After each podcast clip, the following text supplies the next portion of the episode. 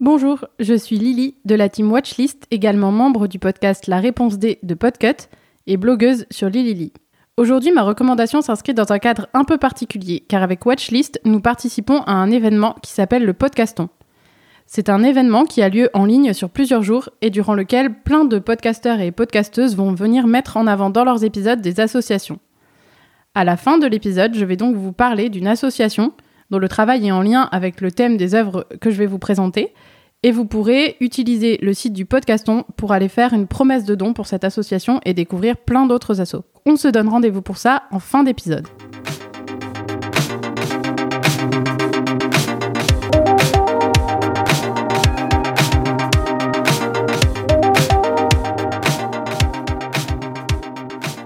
Mais d'abord, on va parler non pas d'une œuvre, mais de deux œuvres, d'un long métrage et d'un court métrage de Xavier Legrand, qui sont Jusqu'à la garde, sorti en janvier 2018, et Avant que de tout perdre, court métrage de 2013. Les deux sont disponibles au visionnage sur Universiné. C'est une histoire en deux parties. Le court métrage raconte le début et le long métrage raconte quelque chose qui va se passer peu de temps après, alors qu'il y a quand même eu cinq ans entre les deux euh, dans les faits, euh, entre la sortie du court et la sortie du long narrativement, ça se passe quasiment à la suite. Moi, j'ai découvert en salle le long métrage et c'est seulement après que j'ai vu le court métrage. Et même si ça peut paraître assez illogique, j'aurais tendance à recommander de les voir dans cet ordre-là. Parce que si on a déjà vu le court métrage, quand on voit le long, on connaît les protagonistes et il y a moins cet effet de découverte, d'entrer dans le sujet, de forme de suspense, de doute, de trouble sur ce qui est en train de se jouer, puisque on sait déjà en gros de quoi il retourne. Donc j'aurais tendance à dire qu'il faut vraiment d'abord se laisser porter par le montage du long métrage, où dès l'ouverture il y a un montage assez singulier, puisqu'on voit le bureau de la juge vide, cut, le bureau de la juge avec la juge présente de dos, cut, quelqu'un qui vient chercher la juge, cut, puis la salle d'audience où va avoir lieu le contradictoire, donc euh, une confrontation entre euh, un homme et une femme qui divorcent et qui sont pas d'accord sur la garde de leurs enfants. Finalement, nous, ça nous met dans la posture qui est celle de la juge, où on va découvrir ces personnes qu'on ne connaît pas, et on va essayer de se faire un avis sur ce qui est en train de se jouer euh, durant cette audience. Et du coup, nous, on peut statuer dans notre tête, mais la juge, elle, doit statuer vraiment sur ce qui va en être de la garde de l'enfant, et ça peut être capital vu le type de situation auquel on est confronté. Et c'est aussi quelque chose qui va contribuer à créer petit à petit de la tension et à nous rentrer dans une sorte de tunnel d'angoisse qui va ensuite ne faire qu'aller croissant au fil de l'œuvre jusqu'au climax qui est à la fin. Pendant les 3-4 premières minutes, en fait, on ne voit même pas les parents, on voit juste la juge qui lit un texte qui est en fait le témoignage du fils puisque c'est une famille qui est composée de la mère qui est jouée par Léa Drucker, le père qui est joué par Denis Ménochet, la fille aînée qui est jouée par Mathilde Neveu, qui va avoir 18 ans euh, dans l'histoire pendant le film.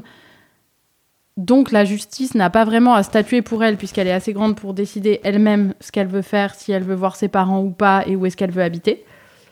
Et le fils qui est joué par Thomas Joria, qu'on a pu voir depuis dans Adoration de Fabrice Duvels.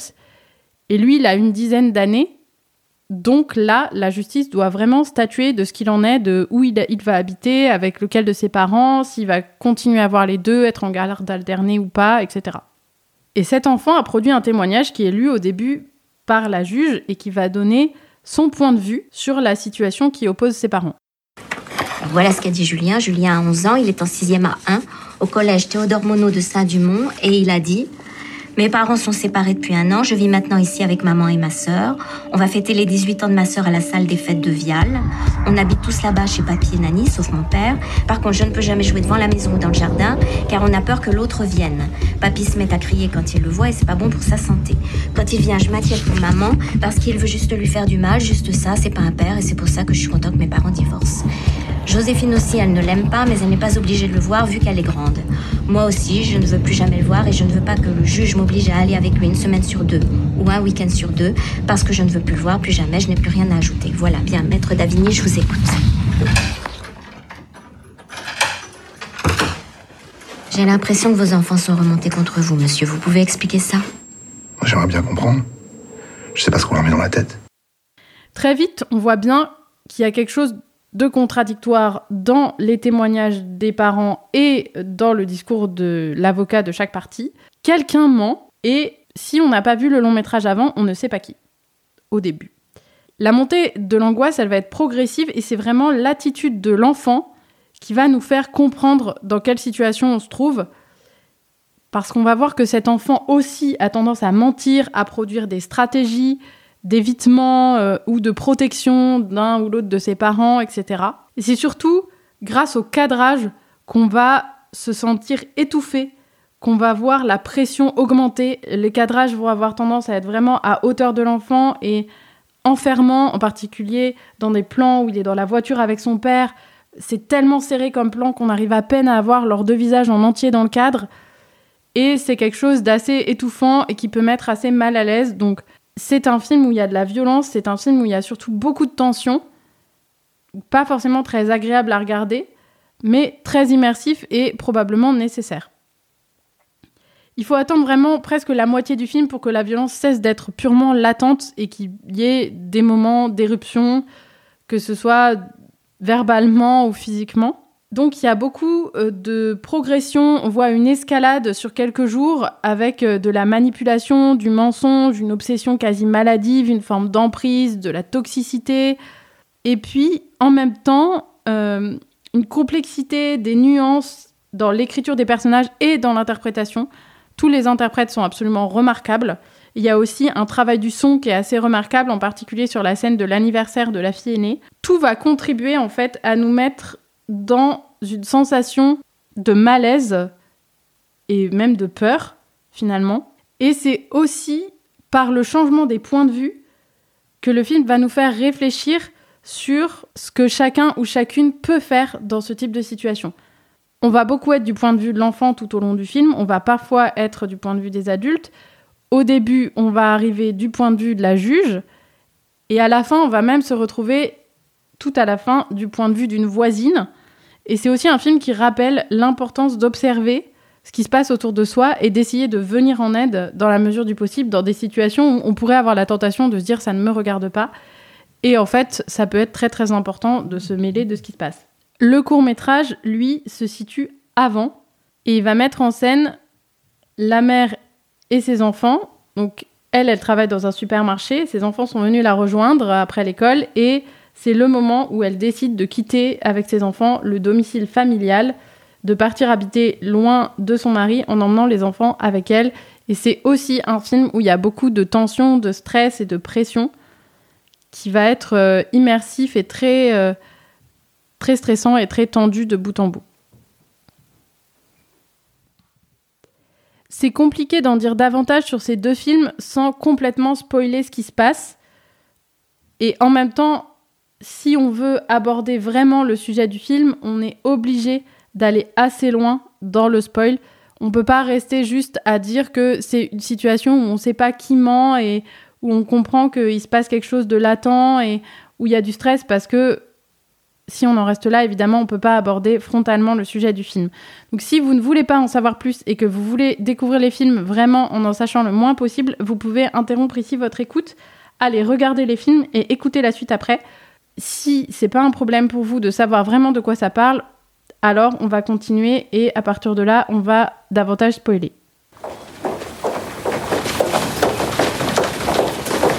Tiens, c'est Sophie. Oui, Sophie. Oui, il regarde les filles en caisse, là, Myriam, il te cherche. Quoi? Il te cherche, qu'est-ce qu'il va faire? Il va voir que t'es pas là. Je sais pas, calme-toi. Il va voir que t'es pas là, faut que tu restes là-haut. Oui, je sais, t'inquiète pas.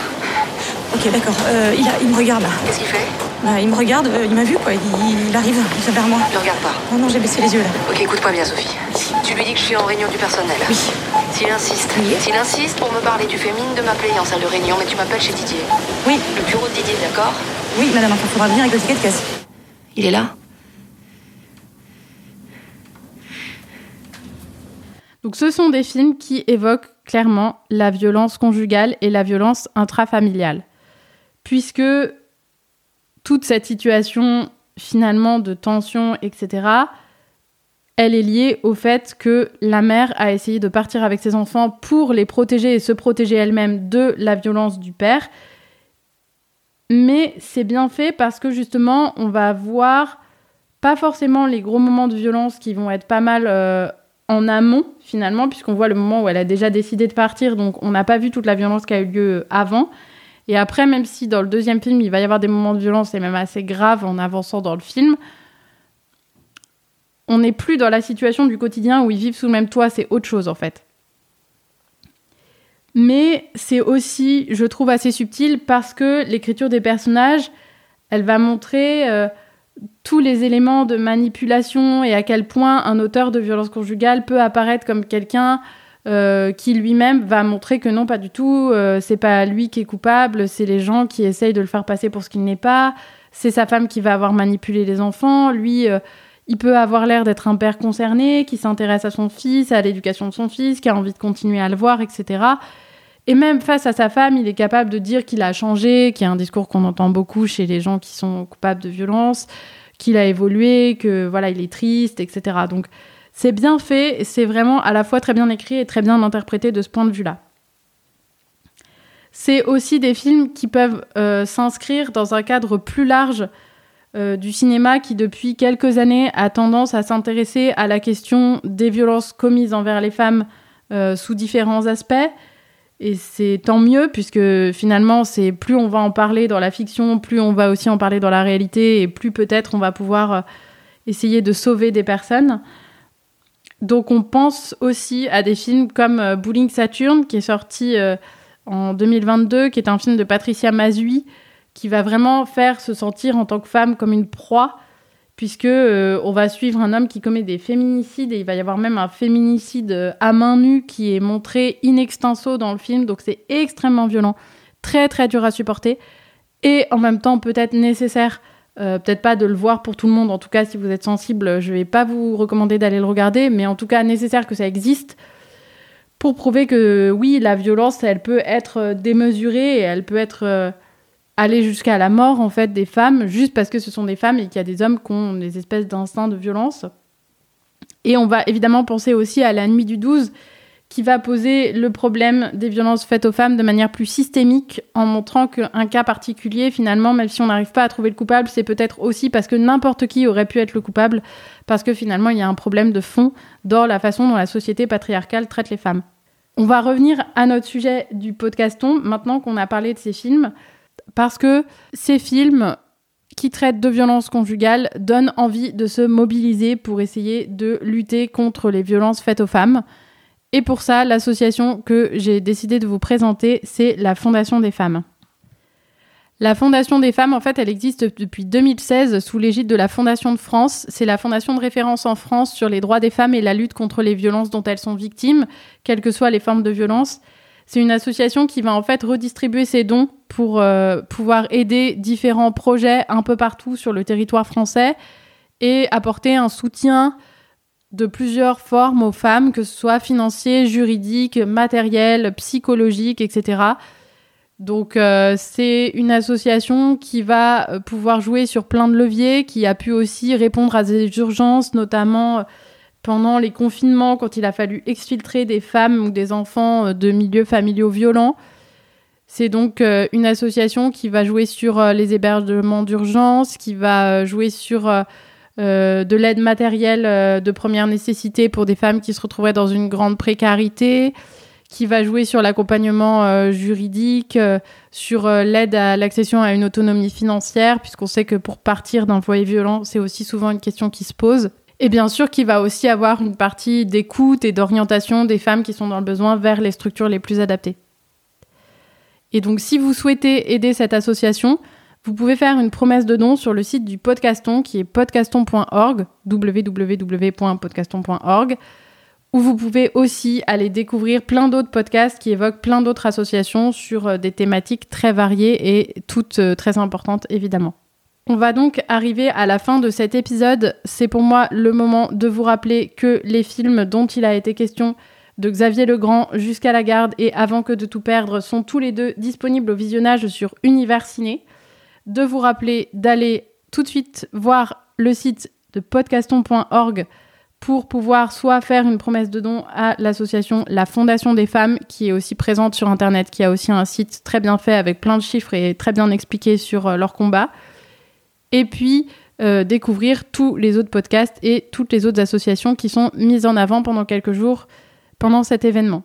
Ça va être le moment pour moi de vous laisser et de vous rappeler que Watchlist est un podcast du label Podcut qui contient d'autres podcasts que vous pouvez découvrir sur le site podcut.studio, que nous avons aussi un Patreon, patreon.com slash podcut, sur lequel vous pouvez nous aider, et un Discord sur lequel on vous invite à nous rejoindre avec grand plaisir. Je vous souhaite maintenant un bon visionnage des films recommandés et je vous dis à bientôt